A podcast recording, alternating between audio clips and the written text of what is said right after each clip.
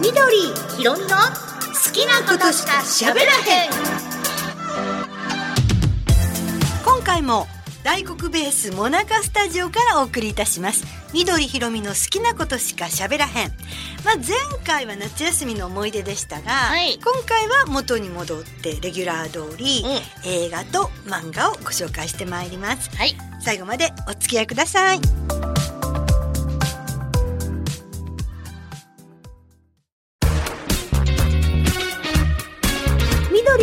好きなことしか喋らへん。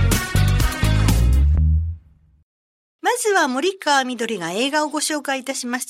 今日この配信の日が8月21日なんですけど、25日より公開されます、春に散るという映画がありまして、はいこれはあのノンフィクション作家で小説家でもいらっしゃる沢木幸太郎さんの原作もファンすごい多いんですよね。はいで、この沢木幸太郎さんの原作を64とか守られなかった者たちへなども人間ドラマを濃密に描くゼゼ高久監督がメガホンを取って映画化をいたしました。はいでもすでにこのダブルキャストであるとか、この二人が佐藤浩市さんと横浜流星さん。はいこの二人の初共演というので非常に話題になってるんですが、うんどんな話かって言いましたら、オープニングから、なんか一人の初老の男性が居酒屋でお酒を飲んでいて、ちょっと寂しそうなんですね。そしたら向こうの方で若い子がわーって騒いでる。で、うるさいなっていう感じでお酒を飲みながら、あんまりうるさいから、ちょっと静かにしてくれませんか？ってこの男性が言うんです。これが佐藤浩市さんなんです。はいそしたら、なんやねんっていう感じになって、表出ようって言って表で喧嘩になるんですけど、佐藤さんがボーンともうちょっとパン、パンチまでいかないんですけど、ちょっと手を挙げただけでもう倒れるぐらいの強さ。佐藤さんがね。ええ、佐藤さんが強いんです。強いのね。で、その若い子たちがもう、雲の子を散らすように逃げていきます。うんうん。ただ一人の男の子が、ぼーっとその様子を見てるんですけど、佐藤さんから見たら、その男の子も仲間だと思って、うんうんうん。お前もあいつらの仲間なのかって言って、怒ろうとしたら向こうから、もうボクサーの構えでパンチが来そうになるんですよ。うんうんうん。そこで佐藤さんがパッと足を引いて、カウンターパンチをバーン入れるんです。うんうんそしたら倒れてしまうんです。うんうんその男の子が。はいで、ああ、悪かったなって言って起こして、すいません。僕、ボクサーだったんですけど、僕にボクシング教えてもらえませんか？うんっていうこの若い男の子が横浜流星さん。おおさっきの仲間とは違った違ったんです。うんああ、仲間じゃなかったんかって。いやいやいやボクサーだったんですか？って。ああ、もう古い話だからいい。じゃあね。って言って去っていく佐藤浩市さん。実はこの佐藤浩市さん演じる役柄が元ボクサーなんですが、広岡仁一っていう男の人で、40年ぶりにこの日本に帰ってきたって男の人なんですね。で、かつて、真剣ジムっていうボクシングジムで、もうすごい強いって鳴らしたサンバガラスと言われる人たちがいて、この三人がもう仲良くって、で、この真剣ジムをこう育てていた、そういう人たちなんですが、他の二人がね、非常に面白くて、うん。サンバガラスの二人が、相川翔さんと片岡鶴太郎さんなんです。はあ。なるほどね。体重が違うのねみんなね。なはいはいはい。で、この3人が仲良かったんだけれども、実はいろいろ道が分かれてしまって、で、その佐藤浩市さん演じるこの仁一っていう人は、非常にあの納得のいかない判定で負けて、で、アメリカに渡って、ボクサーやってるけど、それもうまくいかなくって、うんでホテル経営をしてそこはまあまあ成功したんだけどもうアメリカにはいないで日本へ帰ろうと思って帰ってきたばっかりだったんですね。一方相川翔さんはあの傷害事件を起こして刑務所に行ってました。入ってはんのね、うんで片岡鶴太郎さんの方は、まあ、そのジムを出た後、自分なりにジムをやり出したんだけど、うまくいかないで、今はもうなんかお酒飲んで、荒れている生活をしている。こういう三人なんです。かつてのサンバガラスと言われた人たちなんですけど。で、ある時ですね、その、まあどうしようかなと思っている時に、教えてくださいって言われたし、最初はすごく断ったけれども、まあ自分の住んでいるところに宅配便が届いて、それを届けに来た人が横浜流星さんやったんですよ。ん？アルバイトしてるアルバイトしてうんで、あ、やっと見つけましたって彼は言うんですね。そんなん、だって、そんな見つけられるもんなの？そうなの。そこがね、非常に面白いんですけど、うんうんこうしていろんな家を訪ねてったらもしかしたら会えるんじゃないかと思ってたって。だからこのバイトを選んだんです。で、またもう一回教えてくださいっていうわけなんです。うん。で、その家に誘って片岡鶴太郎さんも一緒にいて、一緒に暮らそうやって言っているところだったので、教えてくださいっていうのを聞いて、うん鶴太郎さんの方は教えてあげようよ。うんうん若いボクサー。だからいろいろ話を聞くと、彼も、正吾って名前なんですが、その、えっと、横浜流星さんは、正吾も、まあ非常に納得のいかない判定で負けてしまった。でも強い。で、ああんなにパンチを食らって倒れた、ノックアウトしたのは、その、佐藤さんのカウンターパンチが初めてですと。うん。だからこそ、どうしてあんなことができるのか教えてほしい。で、まあ言われて、しぶしぶ教え始めてトレーニングをするっていう話なんです。うんうんで、やがてこのメンバーが世界チャンピオンに翔吾さんをするために訓練していく。で、みんなで世界チャンピオンを目指そうという。あそこに相川さんも途中から入ってきたりする。相川さんはお酒飲みながら応援してるテレビを いけーっていう 応援ねし。応援だね。なるほど、なるほど。まあそういうわけで年齢的には初老の男性にとってはもう一つの夢を見ることができるし、若い男の子その翔吾君から見たらこの人たちの胸を借りて自分の夢を果たしたいっていうところへこう目的がつながっていくっていううーんなすごいいい話なんですよ。はい。で、このために、その、佐藤浩一さんと横浜流星さんが先日大阪に来られまして、キャンペーンで。はい。で、道頓堀に、トンボリステーションって大きなあの、ビジョンがありまはい、すよね。ありますね。あそこに出るってことになったんです。うんうん。で、本当はあそこそんなにひ大きくても、そんなスタジオ、スタジオから生放送だったんですけど、はい。二人でこうトークをするのを見せる。で、最初に予告編パーン流して、トーク10分ぐらいして、また予告編流して、みたいな流れに映画会社をしたかったんだけど、なんか二人では喋ることがありません。共演してるのに。そうやね。共演してたらエピソードあるやろ。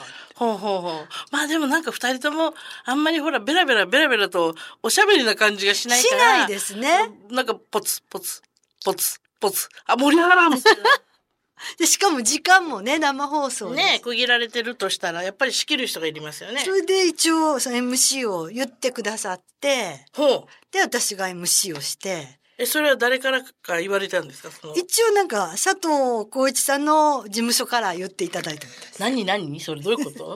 ってことは、え、佐藤浩一さんが森川さんにしてって。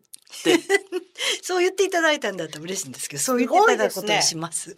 うん、あの、今までにもずっと佐藤さんとはもう数えきれないぐらいインタビューとか舞台挨拶させていただいてるので、で、その合間とかによく雑談、映画の話とかしてたから、はあ、すごいですね。いやいやいやいや。えちょっと待ってください。じゃあもうもともと、みどちゃんと佐藤浩一さんは、そのまあ映画の関係で、はい。お知り合いなわけですね。そうです、そうです。焼肉も一緒に食べに行ったことありますし。あ すごい。そすごないや二人でいたわけじゃない何どういうこと食べさせ合ったりしてんの？なはい。みどりさんがああして。何を言う？いやみんなでね焼肉食べに行ったりとか中華とか何年ぐらいですか？それでも。えもうだから20お知り合い年ぐらいじゃないですかえ、ちょっと待ってください。一つ聞いていいですか、はいえ、佐藤浩一さんは森川さんのこと何て呼ぶんですか？みどりさんみどりさんって呼ぶの？最初から？最初からでも私多分ねこれねひろみちゃんも一緒やけどひらがなでしょ名前がはあ。覚えやすいと思うじゃあ私、ひろみさんですけど、うんひらがなで、うん大概、宇野さんですよ。そう短いからかな、運動って短いからよ。違うな。やっぱりなんかちょっと親愛の情があるんじゃないですか。えそう実は狙ってはるんじゃないですか。ないと思うけど、でもじゃあいつかは緑って言ってもらえるんだず。うしい、ずうしい、急にもう。いや、いいですね。いや、ご指名ですやん。ありがとうございます。そう言っていただける。で、まあそういう機会。機会をいただいいて、でもトンボリステーションなんか初めてだから、かえって緊張して、うん。しかも15分でプチって切れますよって言われたら、あれ、スタジオってね、広いの？ういやいや、全然広くない。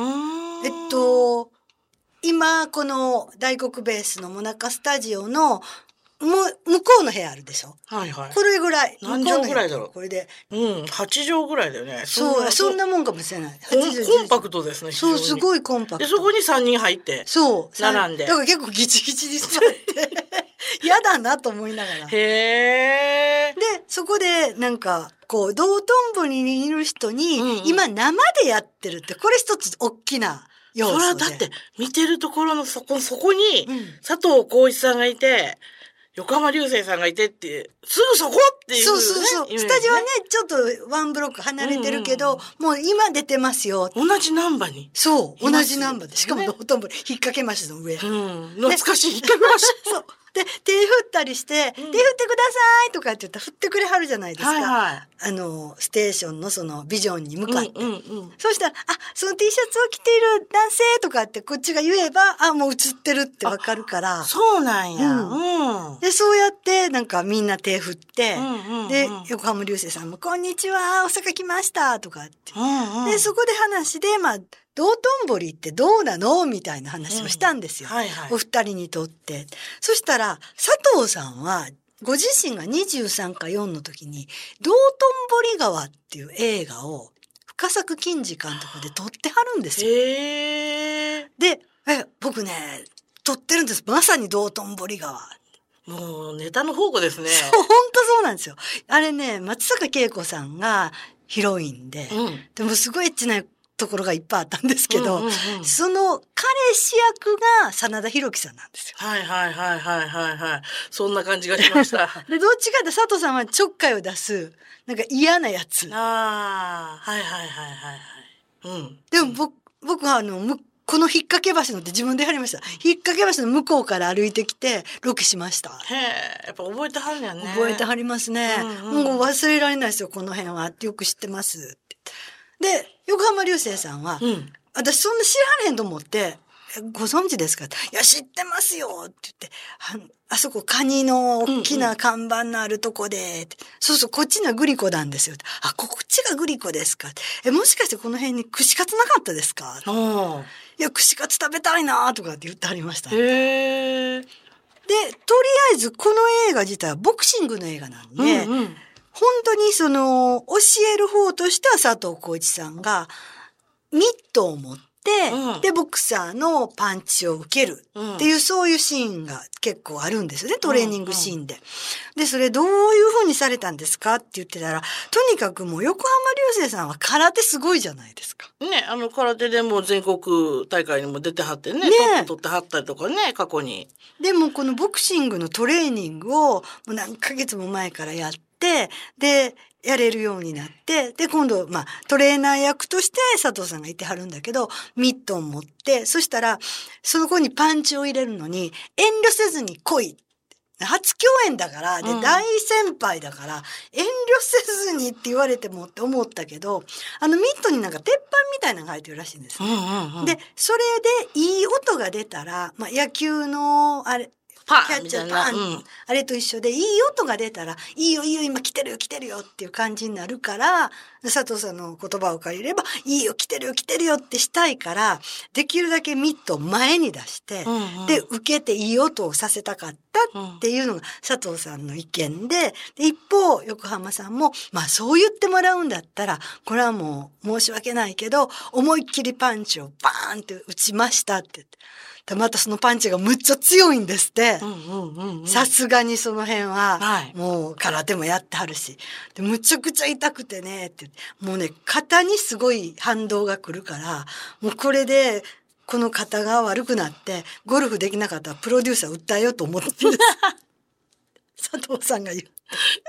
でも本当に当たってるんですけど、本当に当たって。だから最後の方で、久保田正孝さんと試合をするシーンがあるんですよ。うん久保田正孝さんの役がまたね、ちょっと、もう、カミソリみたいな、ちょ、ちょっと言ってるような目をしているはいボクサーなんですよ。うんうんこの試合シーンのクライマックスはすっごいんですよ。もう見てて、本当に12ラウンド取ったんじゃないかって。うんうんで、あの時もどうだったんですかって、その寸止めとかね、映画でよくある。とんでもない。本当に当てていきました。で、横浜流星さんは、その映画の後で、うんうん。その C 級ライセンス、あ、プロテストに合格してはるんです。すごいですね。もう、じゃあ、プロボクサーなんですね。そう。4回戦までの試合は出れる。はあ。で、その後舞台挨拶があった時に、おめでとうございますって言ったらみんなお客さんがわー拍手して、うんすごいって。ただその佐藤さんが、普通だったら、映画を撮る前にプロテストを受けて合格しました。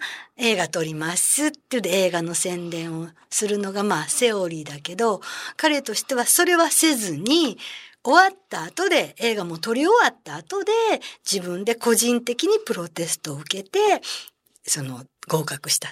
で、それはどんな気持ちだったんですか？って横浜さんに聞いたら、なんか自分の中でけじめをつけたかったのと、やっぱり格闘技で、こうしてライセンスを取るっていう一つのその免許みたいなもんですよね。うん取れるっていうのはボクシングだけなんですって。うんうんで、自分が一生懸命ボクシングを習って、で、ボクシングをやってきた、この役もできたっていう自分に対してのけじめで、その、まあ、テストを受けましたすごいやんと思って。うんでもう、あの、そういうけじめでこの人はやったんだって言って、最初は冗談でみんなでやれやれって言ってたけど、って佐藤さんも言ってはったんですけど。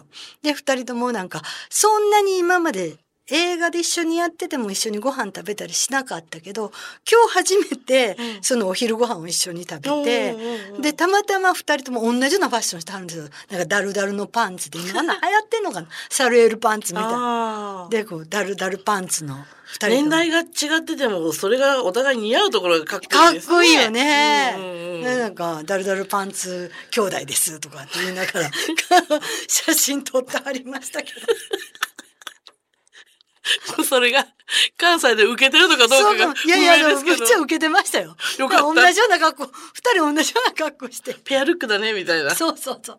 ペアなんじゃないのへえ。いや、でも面白いですね。あの、本当に真面目な方ですもんね。横浜流星さんって。真面目。ね、顔だけ見てたら結構チャラいのかなって。そうなんですよ。ね、うん男前やし。うん。なんかもう、ねふわーんとしてて、うんって思ったらすごい真面目で、そう、なんか、なんかまあ、テレビで見た時にね、うん。すごく自分の自己肯定感が低いって言ってて、で、なんか、お芝居をしても、うんやれてないんじゃないかとか、うまくできてないんじゃないかとかそんなことばっかり考える日々があってっていうことを喋ってあった時があって、いや、こんなんでね、この人悩むんや。こんなに男前やのにって私は思いながら、もうこの顔だけで生きていけるのにね、ひろみちゃんのの好みやねんね。好きなんですよ。特にね、好きなんですよ好きなね。んですよ。端正な顔立ちでしょ？うんで綺麗もっとなんか威張ってて、うんなんか俺様の気質なのかなと思ったら、いや、僕ほんとダメでって言って、いやいや、空手でも日本一になってる。いや、あれ、まあ練習はそれはしましたけど、みたいな。へー僕そんなにねっていう、割ともじもじしして、喋ってたから、あ、全然またギャップ、ギャップ萌えと思って、これいいとか思いながらファンです。いやでも本当に今まで出てはった映画でも新聞記者ってネットフリックスのもすごく良かったし、うん。それから「流浪の月」っていうのは D 嫌な嫌なやつでしたね。DV の男ね、うん。もうすずちゃんを殴る蹴るの、ね結構いろんな役やってますそうなんですよ。もんね。だからねそう考えたらいろんな役できるし、うん、いいですね。今回も役柄として最初出てきた時茶髪で、うんなんかその辺のあんちゃんっていう感じだったから、うんうんえこれ誰？って映画見て思ったけど、うんうんもうすっごくご本人は真摯なあら。言い方でした。じゃあ次に関西に来られるときは、みどりさんで、で、また指あ言ってほ。しいな。みどりさんなら僕行きます。みどりさんだったら僕行きません。どうしよう。なことないです。また一人、みどりファンが増えてしまいましたね。嬉しい嬉しい。ありがとうございます。春に散るでした。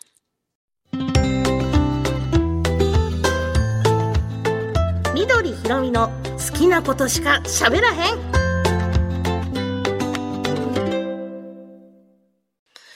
さて、今日の一冊は、タイトルが、少しだけ生き返る。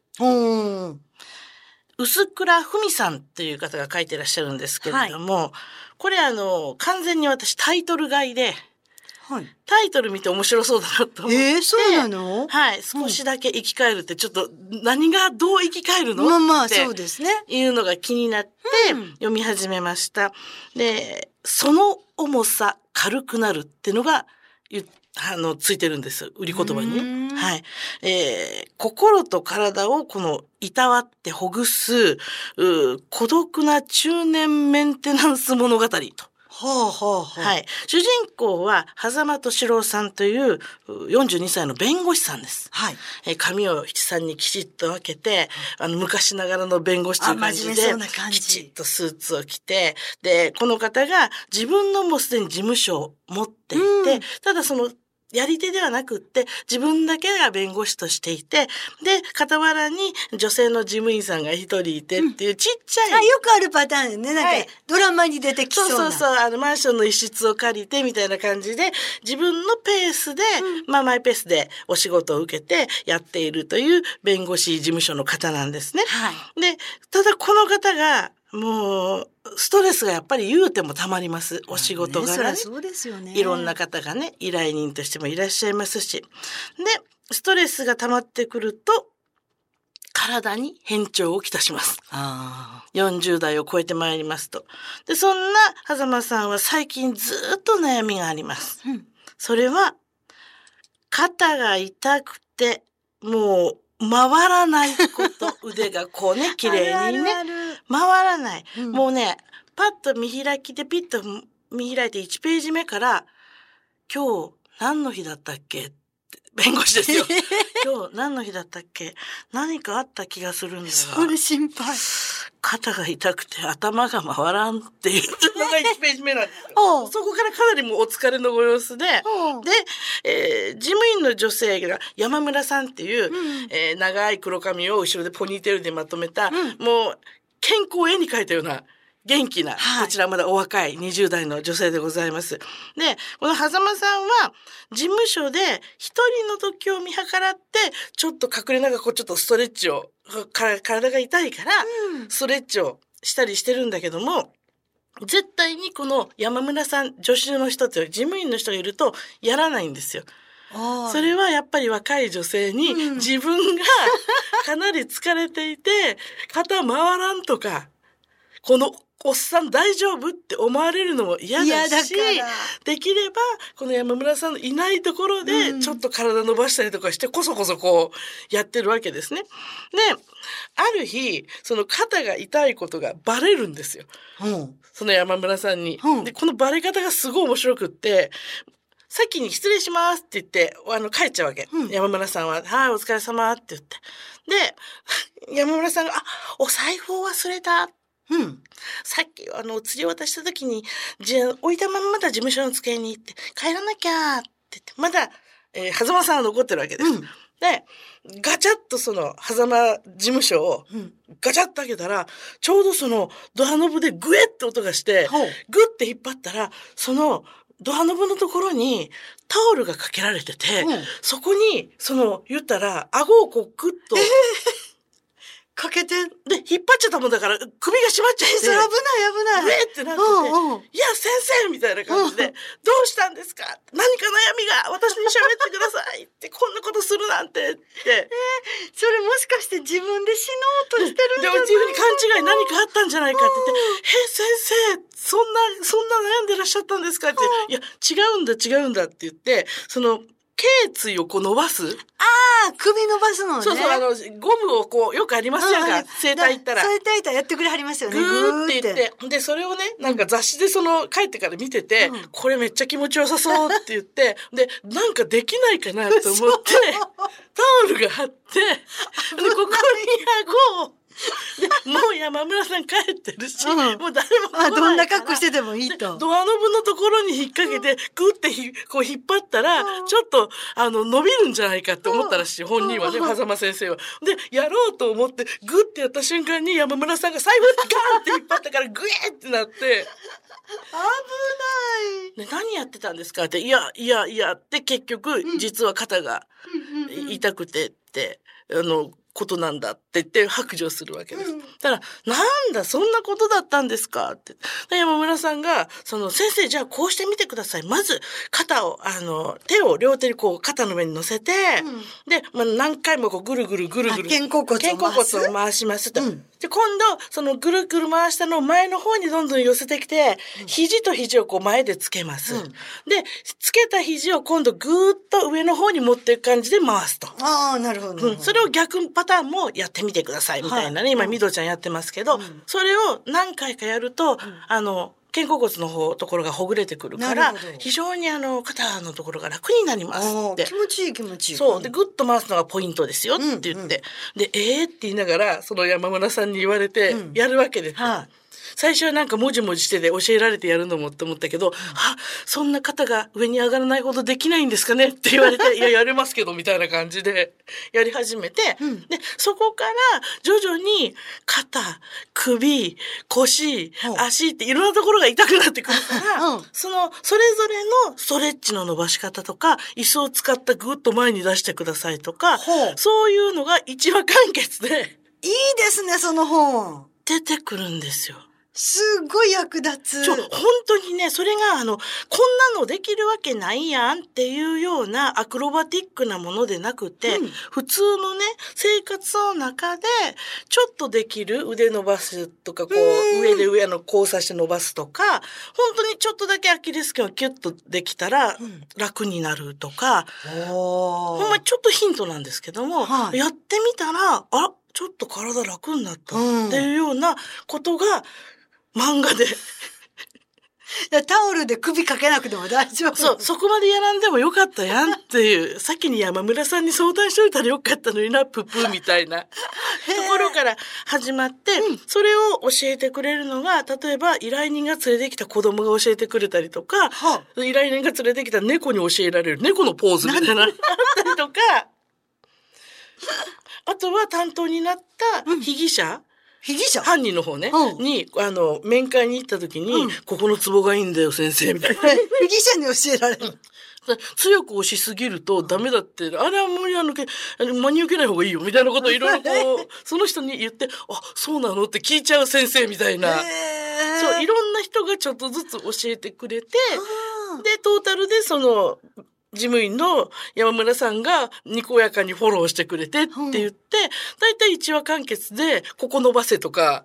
こう首をこうしろとか、そういうのがこうなんかこう、あ押し付けがましくなく、やりたくなるような感じなんですよ。だってこれね、私あの、スマホで、のウェブで見てて、はい思わず今日もあの、来る前にね、み地下鉄乗りながら見てて、ちょっと手とか伸ばしちゃいましたもん。でもあこうするんかそれいいですよね。だって、本当にちょっとしたことで疲れたりするじゃないですか。そうなんですよ。だから、本当にあの、今読んですぐできる。うんここの座ってても。できるストレッチがあったり、階段を登るのが、うんよっこらしょって言わなきゃ上がれないのが、ちょっと足をこうするだけで、すごく足も楽になって階段が登りやすくなるとか、いうのとかね。うん、だから大黒ベースに来るときに階段めっちゃあるやんか。か？今日私ちょっとそれ見て足ブラブラ動かしてやったら、はいちょっと楽やったんですよ。本当に、うんだって地下鉄の駅から6回歩く形になるから。だからね、あの、これ読むと、あの、体が軽くなりそうな。あ、いいですね。うん、ちゃんとその、弁護士さんのあお話も、お仕事の話もあるんですよ。あの、不倫で別れたいとか言ってる夫婦がやってきてそういう話も踏まえつつ、ちょっと肩こりにも効くみたいな。なんかね、お面白いです。こういうは漫画もあるんだなと思いえ、それ何巻かこう出てるんですか？これまでね、1巻が出たとこやと思います。まだ新しい漫画なので、うん。この後またいっぱいいろんな悪いとこが出てきて先生の。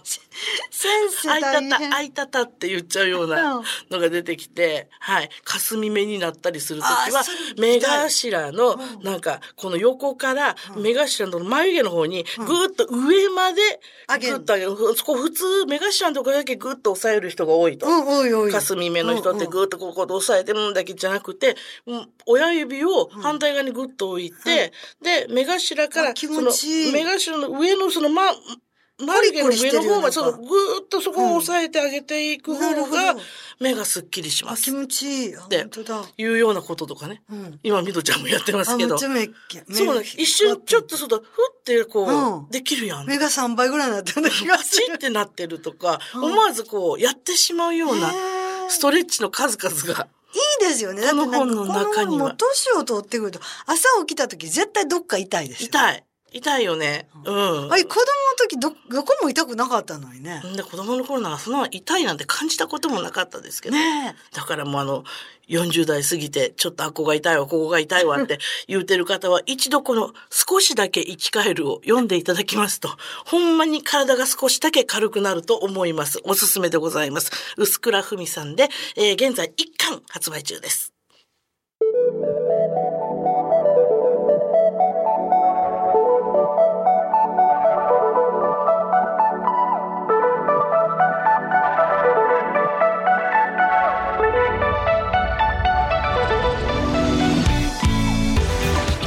したでしょうか？番組では皆さんからのメッセージお待ちしております感想なども書いてお送りくだおさい願いします。アドレスです。すきアットマーク大国 B ドットコム。